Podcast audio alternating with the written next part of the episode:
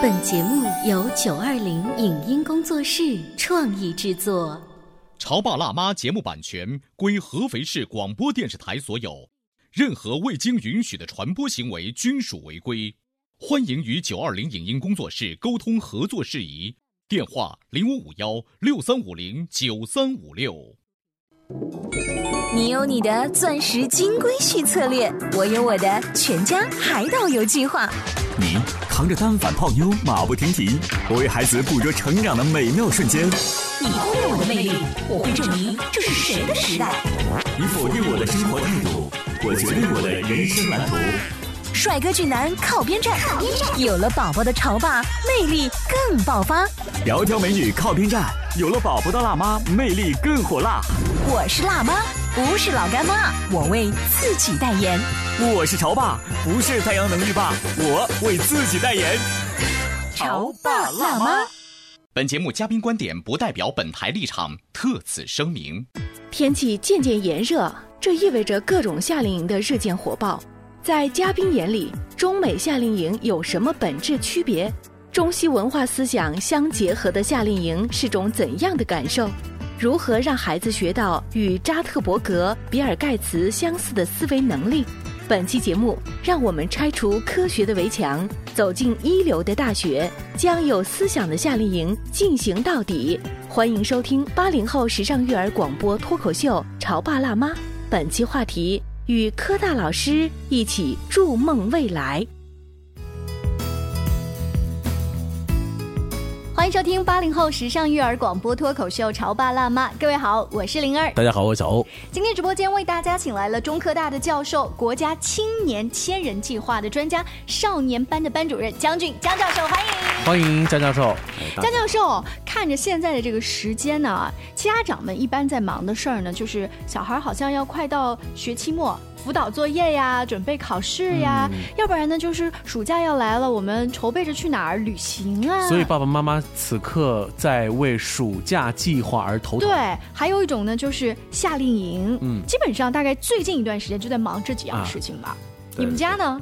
哎，我们也在找夏令营呢。啊，你们也在，所以我记得在去年的时候，呃，你的妻子丹丹老师啊，也是正面管教在安徽非常有名的一位老师。嗯，他当时是在你工作很繁忙的时候，带着两个儿子在美国参加不同种类的夏令营，然后他要开着车送完大的送小的，再去接大的接小的。嗯，有一个细节是他扛着两个孩子回家，太累了。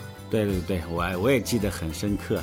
就是他不停的跟我抱怨呐，一个人要送两个地方，然后中间衔接时间很短。嗯，对，然后很快大约两个星期之后，我就我也过去了。嗯，然后剩下事情交给我了。啊，那个经历真是。在你看来，呃，带孩子去国外参加夏令营，孩子是玩的很开心，家长会很辛苦。对，国外的夏令营都有些什么好玩的？啊，我觉得他们关键在于开放式的这样的一个驱动吧。嗯，呃，就是说孩子他去了之后，可以是基于一个项。目开始，嗯，那么的话呢，他们可以发挥自己想象力，并不是说有一定答案的，嗯，这个是我对他最着迷的地方吧。嗯，你说的是以项目开始，没有固定答案，这个我要怎么理解？因为在我们小的时候参加了夏令营的话，它至少有一个主题，就是小朋友们，今天我来布置一个作业，一加一等于几呢？然后呢，今天晚上的时候呢，你要告诉我答案，或者说至少你的大主题是今天我是跟中国传统文化有关的，或者是我跟体育有关的，总是有一个这样子的嘛。对。这个正好有个故事，就是我当年的导师，嗯，呃，他也是非常有名的科学家。然后呢，他希望自己女儿跟他一样学，呃，理科，嗯，或者是学物理，因为他女儿的数学很好嘛。但是女儿不喜欢，他说，呃，你们学的东西都是有答案的，嗯，我喜欢文学，喜欢思考，这些东西是没有答案的，而且没有固定答案，对对对，所以他觉得我不想去学文学理科，嗯，然后我导师就说回来就很沮丧，他说。其实我们的科学研究也是没有答案的。嗯哼，为什么会大家会给你们孩子们这样一个印象，就顺着这个答案走，等得到答案，拿到高分，好像就是那个我学习的目的样子。嗯，对。所以我们后来碰到了这个国外的这夏令营的话，觉得就很开心。就他不给你答案，或者是最终其实没有答案的，只有你自己的想象力达到极致。比如说呢，呃，两个孩子在美国参加呃哪一种夏令营是那种没有答案自己探索的？比如说他们做了一个游戏编程的这样的一个项目，嗯，那么老师给他说，就说我们现在有这样一个素材，我给你演示几个项目，就说这是其他孩子上一次的孩子怎么做的，嗯，那么现在你们要做的的话呢，一定不能跟他们一样，但是呢，就说他这个逻辑啊，他该用什么工具呢？我可以先教给你，嗯啊，然后就让他们去尝试了。最后呢，孩子的话，哎，有的确实喜欢玩天天酷跑，嗯，然后他做出来东西就是啊，我们中国这个风格的啊，然后那个。他们的美国的小伙伴也会很啊很激动，觉得这个挺好玩，因为因为那个可玩性还不错。没有见过嘛？对对对对。所以孩子们是充分发挥了想象力，而且老师是在过程当中没有干预，就是任孩子们天马行空的去做这个事情哈。所以这可能要考验出辅导老师他的心理的这个承受力。但其实老师看起来没有管，他是有管的，他只不过是拿了一个大的东西，是管在无形当中，这个是更见功力的吧。呃，你们当时在国外的时候，会通过一些什么样的方法去选这个夏令营？像我身边一些朋友告诉我说，在美国这个夏令营的历史差不多已经有一百年了。对。呃，像我们刚才随便说的，从文学到体育，可能到科技呀，各种各样的门类，价钱档次也都不太一样。你们平时又没有常年生活在美国，会怎么跟那边的学校做对接，去聊一聊这个事儿呢？啊，这个可能我们。本身因为有朋友在那边嘛，嗯，呃，特别是我上次去的地方，就是我以前在那里学习了三年的地方，嗯，就会有同学给我介绍，呃，但是除此之外的话，我会找网页，嗯，我在网上看看完之后的话，我会做比较，嗯，三个角度判断嘛，可能第一，他确实是，呃，有非常好的老师，嗯，师资力量，对，嗯，因为我们自己是老师，所以就觉得就是说，呃，老师的作用其实很关键的，他不能够管孩子，但是呢。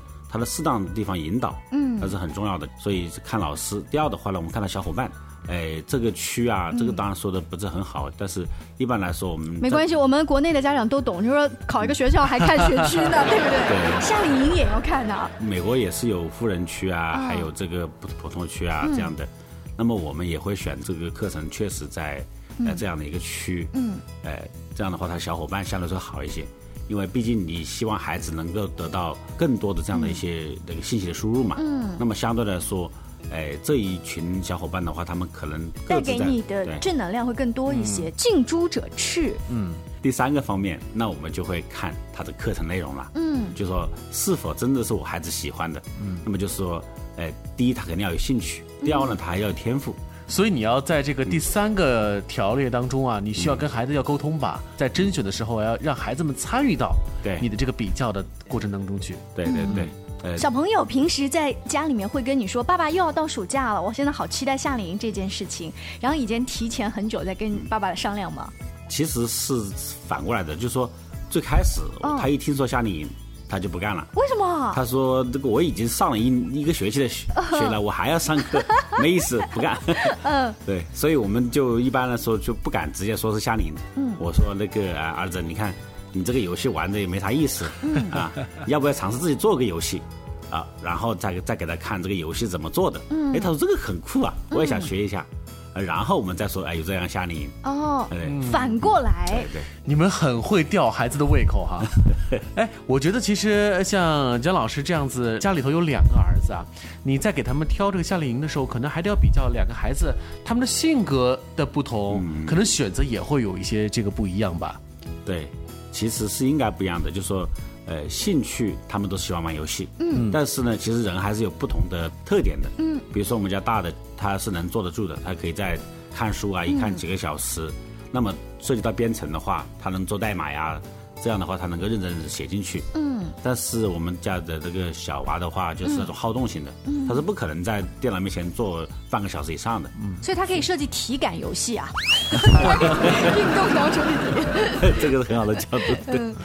但是就说在目前阶段的话，他们还是以呃编程啊，嗯，就是键盘和鼠标为主嘛。嗯。呃，那么我们就希望他去做机器人。哦。这个他就动起来，呃，就说里面也有编程的思想，嗯，但是相对来说的话，你可能，哎，他可以一会儿摸摸这个，一会儿弄那个，哎，就对他来说可能更合适一点。哎，我不知道聊到现在，大家有没有一个感觉，说江教授因为自己是中科大的高材生，所以他给自己儿子挑选的这一些项目，基本上都是什么编程啊，就是理工科的这一些。对，像我们普通人可能会想说，我给孩子送去学一个艺术方面的东西。嗯，啊，就是在这方面的选择，你们身边的这些志同道合的高科技人才方面是怎么想的？哦，我们觉得艺术当然是非常重要的了。其实我们的孩子也会学乐器啊，比如说打鼓啊或者钢琴这些，因为我们觉得艺术是可能比理科更重要的东西。哦，它是真正的深入到人的的一个素养，而且它是能让你更快乐的东西。嗯，呃，但是呢，就是说，呃，现在我们感觉有一个很不好的特点，就是说总是觉得科学和艺术是对立的。嗯，那么我们其实。呃，希望让孩子能够在一个事情事件中，因为他们时间都是有限的，那么时间是宝贵的，在一个事件中既有科学又有艺术，嗯，那么在中间的话呢，理解这个世界本来是和谐统一的。那么从这个角度来说的话，我们选择的这些课程的话，哎，也会就会把这两者结合的比较好。对。我怎么听着意思好像有一点文科跟理科其实是不分家的，嗯，就就这样子的新思路哈。因为嗯，到了暑假了，难得让孩子去感受到不一样的体验。如果还是像在学校一样，文科和理科是泾渭分明的话，可能对于孩子来说感受也不好。就是一一定要他们在暑假的这个氛围当中啊，用一种玩的这种体感去接触这些新的知识。我想这可能是夏令营最重要的一个特点吧。嗯，对。呃，节目进行到这儿呢，有些朋友会说，那是因为江教授你的工作跟生活的原因，你有可能每一年到国外去待这么一个暑假，带孩子去体会到。可是我们大多数的孩子是没有这样子的机会的。那我们在国内怎么办？我们在国内其实是不是也可以有一些其他的机会去尝试这些科普的东西，或者说艺术的东西？但是我们又想介入这种国外的思路，把它。结合一下呢，稍微休息一下广告之后呢，我们听听江教授他有什么新的想法。最近我们的节目呢，宣传的各种演出信息还真的挺多。就在这一个端午，五月三十号下午的两点半，信地红星美凯龙九八八故事广播的哥哥姐姐们还会带小朋友来一场脑洞大开的森林历险，原创益智亲子剧《幸小美森林历险记》。我们为了连通童话世界的各位英雄呢，设计并指派了一位新的角色。幸小美帮助大家，还会给现场的小朋友送伴手礼哦。五月三十号下午的两点半，来林泉路的信地红星美凯龙中庭，让小朋友们开开眼。本场演出还要感谢信地红星美凯龙杠杠的支持和戏梦工作坊棒棒的演出。请记住，时间是五月三十号端午节那一天，下个星期二下午两点半，在林泉路信地红星美凯龙最大的中庭。潮爸到，辣妈到，准爸到，育儿专家请。中国内地首档八零后时尚育儿广播脱口秀，陪你一起吐槽养育熊孩子的酸甜苦辣，陪你一起追忆自己曾经的小世界。潮爸辣妈。潮爸辣妈播出时间：FM 九八点八，合肥故事广播，周一至周五每天十四点首播，二十一点重播。网络收听，请下载荔枝 FM、蜻蜓 FM、阿基米德、喜马拉雅、中国广播以及苹果 Podcasts，搜索“潮爸辣妈”订阅收听。微信公众号请搜索“潮爸辣妈俱乐部”，参与节目互动哦。您正在收听到的是故事广播《潮爸辣妈》。本节目嘉宾观点不代表本台立场，特此声明。天气渐渐炎热，这意味着各种夏令营的日渐火爆。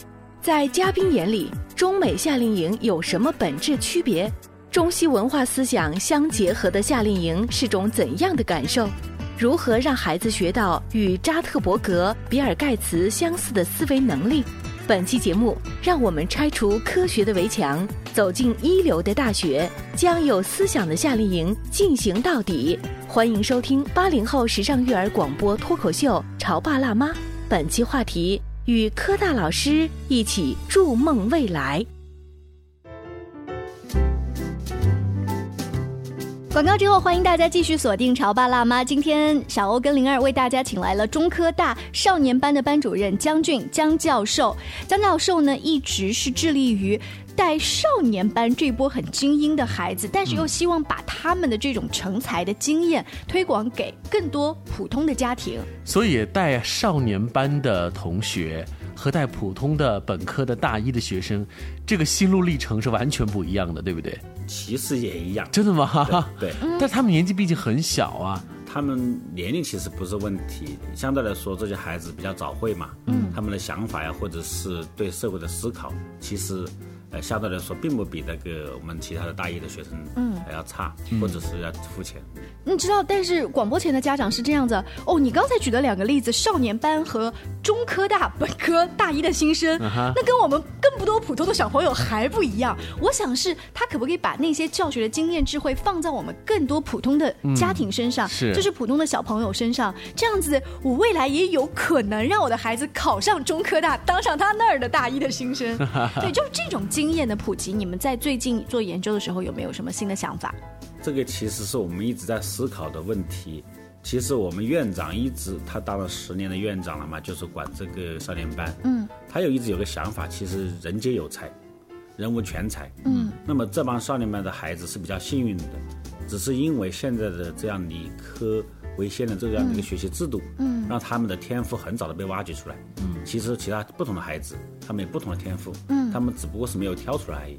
那么这里就体现区别在哪里呢？就是一旦你被挑出来，你就非常有自信，嗯。所以这一帮学生，我们认识到他智商其实并没有超出太多，嗯，但是他们超出常人的自信很多。这个自信是谁给他们的呀？就是这种那个。这个教学环境吧，然后让他们自我感觉很良。而且你知道，呃，作为中科大，呃，他们把重要的心血都放在了他们的成长环境当中去。可能这种很好的这个环境，也能够淬炼出一个孩子超强的自信心。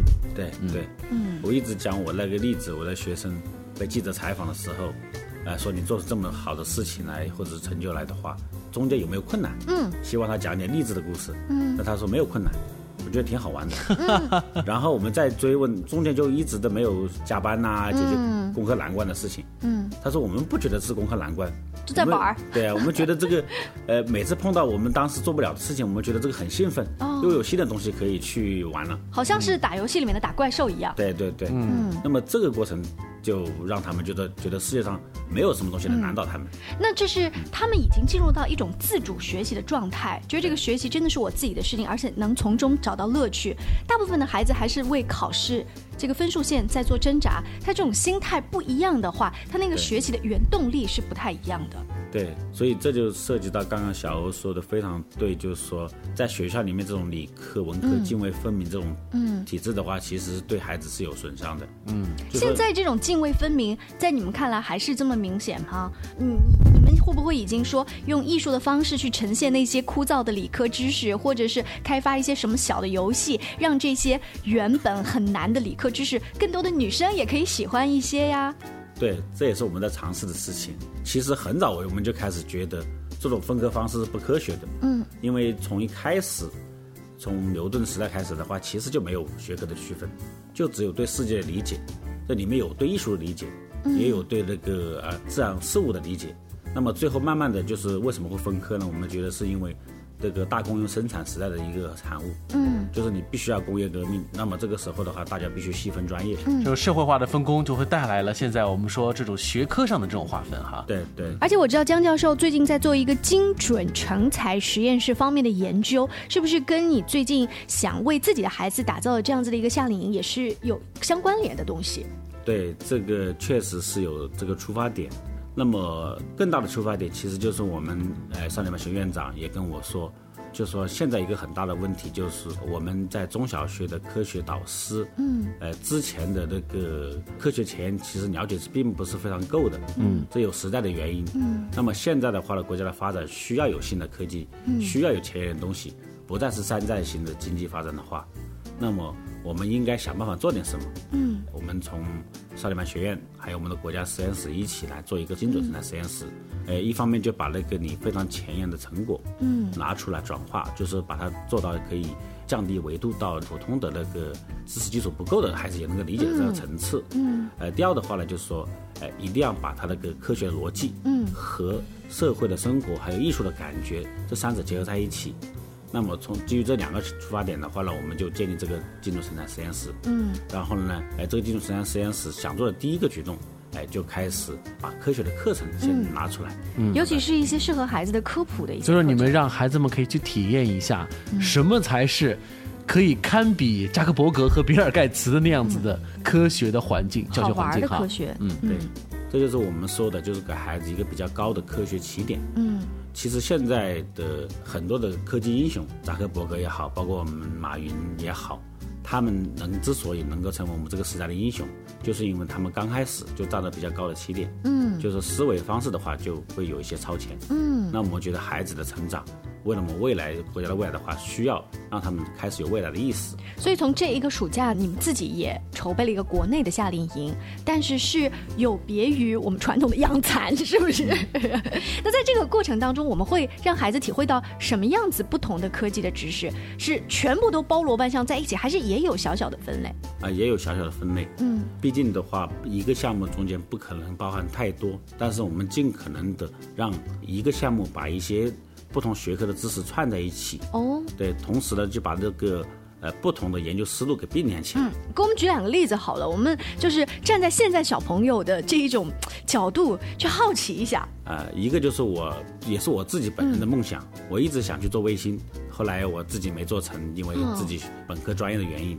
我们这一次呢，这个卫星项目的话呢，就是说，呃，让学员们或者孩子们，嗯。在一开始就能够从卫星立项开始，就是我们要做一颗卫星，需要呃哪些知识，需要克服哪些问题？没有听错吗？让这些孩子们去做一个卫星项目，对，你看这这要是爸爸妈妈替孩子去报名这个项目，回来问我这个妈妈，我一问三不知，我也没有办法给他们辅导，什么都不懂 哎。所以说，让孩子们去接触这个卫星项目，你们确认孩子们是可以能够被吸收到的，是吧？对，这个我们自己也做了很多思考，也拿我们自己的孩子做了实验。我们每个导师都会拿自己的孩子拿出来，呃，给他们做小白鼠。对，哎，我们感觉他们还是很快能接受的。嗯，因为其实科学的逻辑和平常人的那个做事的逻辑其实并没有大的区别。嗯，不过就是那个可能相对来说更高效率一点，嗯，或者是更加自主一点。比如说，我们一旦设立了这个卫星项目，他就需要去思考卫星要上天需要克服什么问题。嗯嗯。那么基于什么问题的话，自己去。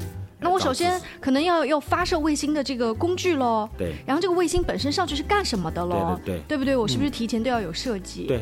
就是你这么想的，嗯，灵儿小朋友，你想到吗？对我大概也就是个小朋友所以小朋友们也就会在这样子一个环境当中，老师的提醒下，他们自主去思考，对，该做哪些事情。对，嗯，就是主动思考问题的习惯，然后呢，就开始第二个很重要的点就是定位知识的那个能力。哦，怎么说？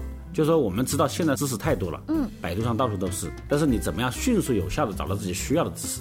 就是百度不行，Google，Google 不行，再搜狗，就是就是如 如何百度，如何搜索本身就是个定位知识的能力。倒也不是说只是搜索啊，现在问题就是说网上知识太多了，嗯，你看了并不知道哪个对你有用，嗯，快速筛选，对，快速筛选，嗯，你看到之后你能够迅速判断出来，嗯，哪个是对我们是直接能够解决问题的，嗯，这种能力的话，他们。能够在中间学到，为什么呢？因为当他们要完成一个项目的时候，他们自然会嗯简化自己的这个流程。嗯，对。听江教授的这么一介绍，我的第一个感触就是，哦，这果然是孩子们平常在学校里头是。完全没有办法去接触到的这些知识，是有些知识其实是生活当中常见的，但是可能老师也没有及时的给孩子们带去，所以系统性的去对，所以在这个暑假，如果很有幸的和江教授一起哈，嗯，去探讨这个项目，去跟踪这个项目的话，那这个暑假还真的是非常的蛮有意义的。可是万一我是一个女生，我根本就对卫星这个东西不感兴趣啊！你刚才不是说还有什么其他的一些小组吗？还有些什么？我们还有项目是美丽妈妈。美丽妈妈的项目的话，可能很多女孩子都喜欢哦。呃，因为我们自己体验的时候也发现，女孩子会很激动。嗯，我们想告诉大家，就是说，让生活更美好，其实你自己也能够有做到。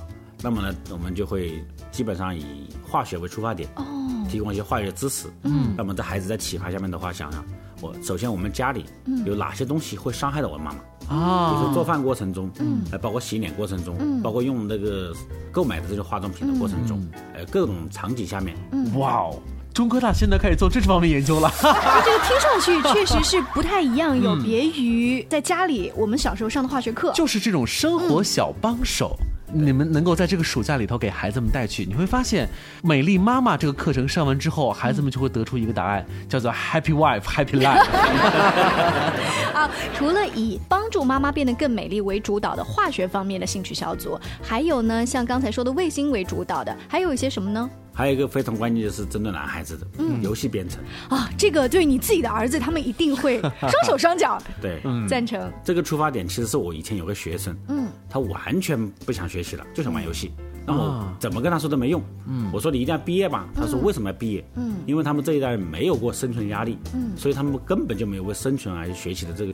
像这样的孩子，在普通的学校就会被老师定义为快要被荒废了的孩子，对，无可救药的孩子。嗯，那么我们知道，其实说他为什么会有这个兴趣，其实是他喜欢喜欢有这样的学习很快的成就感。然后我们就让他去学游戏编程，然后他马上就发现了，在这个游戏中有很多这样的一些轨迹，嗯，可以让你在很短期的获得成就感。他后来回来跟我讲。